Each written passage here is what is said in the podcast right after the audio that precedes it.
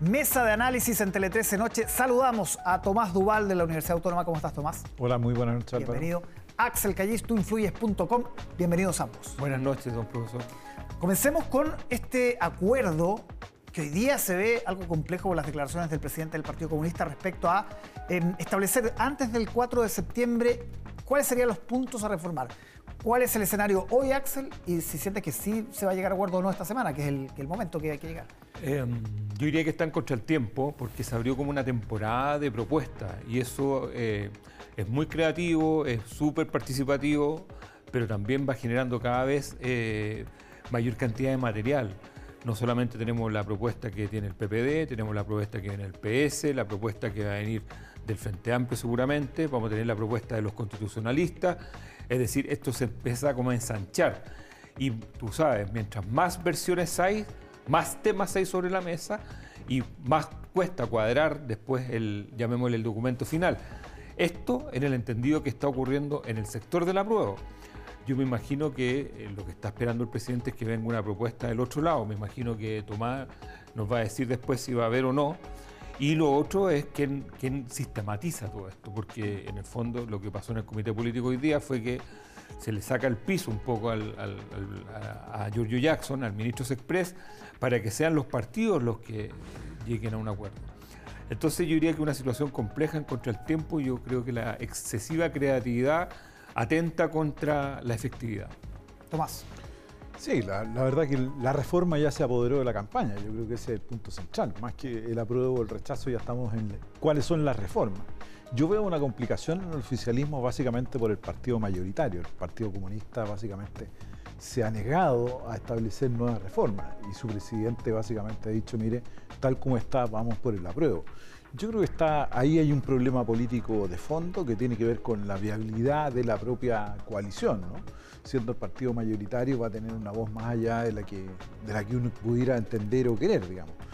Y eso también no solo complica la diversidad, sino que las posiciones políticas. Pero y al mismo tiempo... Se han visto un poquito, eh, de, no sé si tuviste que la, relación entre Carol Cariola con, con Telier como...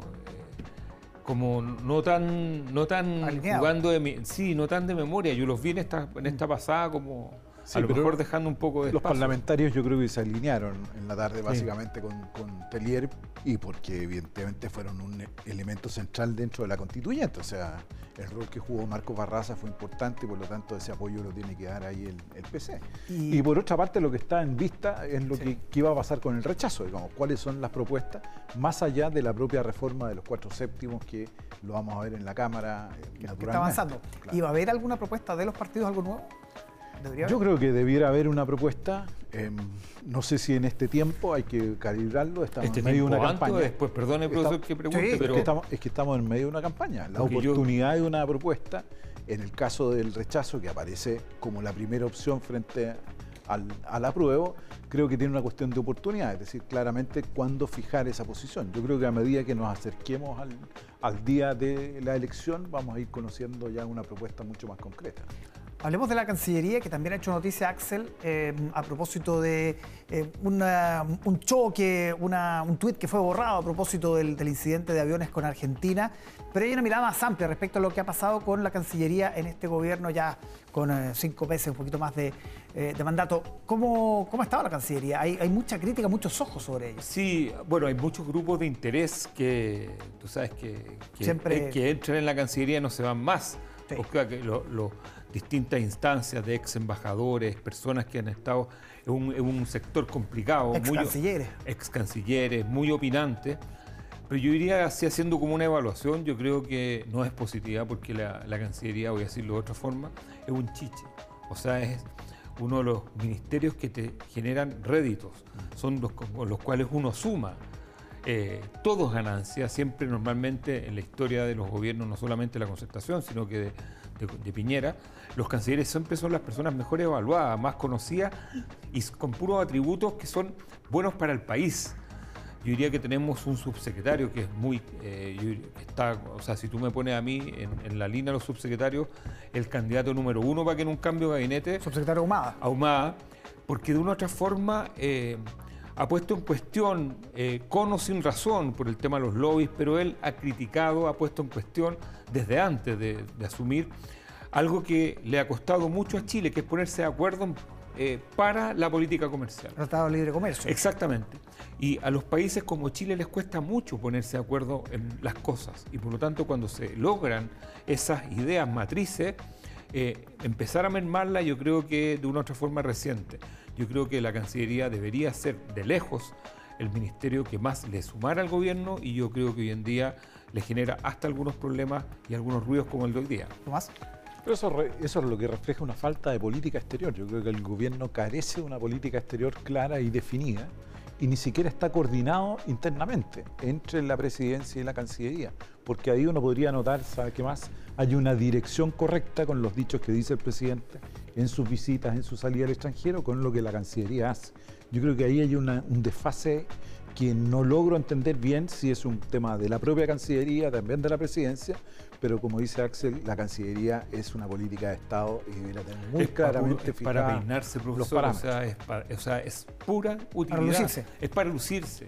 Y ahí hay ruidos del segundo piso, Tomás, ¿no? ¿Lo que se dice? Eso es lo que se dice, yo no, no tengo esa constancia, se dice que hay ruidos, intervenciones, bueno, eso puede ser, pero la Cancillería es un aparato burocrático importante, con profesionales de carrera, que, por lo menos tiene un, chasis muy importante para, para formular la política exterior y hacer la realidad. Yo creo que eso se ha ido eh, dejando de lado y creo que es el momento de que esos funcionarios de carrera, embajadores, ministros, consejeros, etcétera, tomen esa línea y delineen y apoyen efectivamente a las autoridades para no seguir cometiendo estos errores que con Argentina fue un desastre, lo que dijo la, ministra. Una contradicción además con la ministra de Defensa. Sí, y lo que dijo sobre el fallo sobre Bolivia, digamos, que, estaba una demanda legítima, justamente el este, país había hecho todo, todo el juicio de la Haya, efectivamente, o sea, es una contradicción propia, este, y este, inentendible de la eh, y a este gabinete no le sobran figuras, o sea, más bien,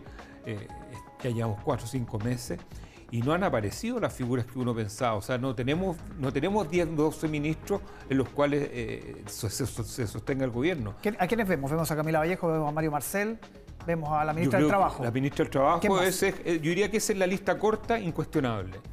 Y después vienen algunos ya que están ahí como, mm. pero la gran mayoría, primero, no son conocidos, eh, no, no han sumado. yo siempre digo, tú mientras más ministros tengas empoderados, más agenda tienes, más juegos tienes. Si esto es como tener una generación dorada con un jugador o con ocho.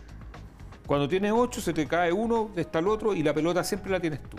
Entonces acá el problema es que no logra despegar este gabinete y yo creo que derechamente hay ministros que no van a despegar. ¿Que ya no despegó? Ya no despegó. Tomás. No, yo creo que hay, ministros que efectivamente son desconocidos, no saben quién, en qué están pero va a ser parte del cambio de gabinete. El presidente ya lo anunció que posterior al, día del plebiscito, no al día siguiente, pero va a haber un cambio de gabinete. Yo creo que eso es, eso es así, va a tener que reconfigurar no solamente su equipo político, sino que también ciertos ministerios que están bastante flojos hasta el momento. Tomás Duval, Axel Callis, como todos los lunes, muchísimas gracias por acompañarnos. Buenas noches. Buenas noches.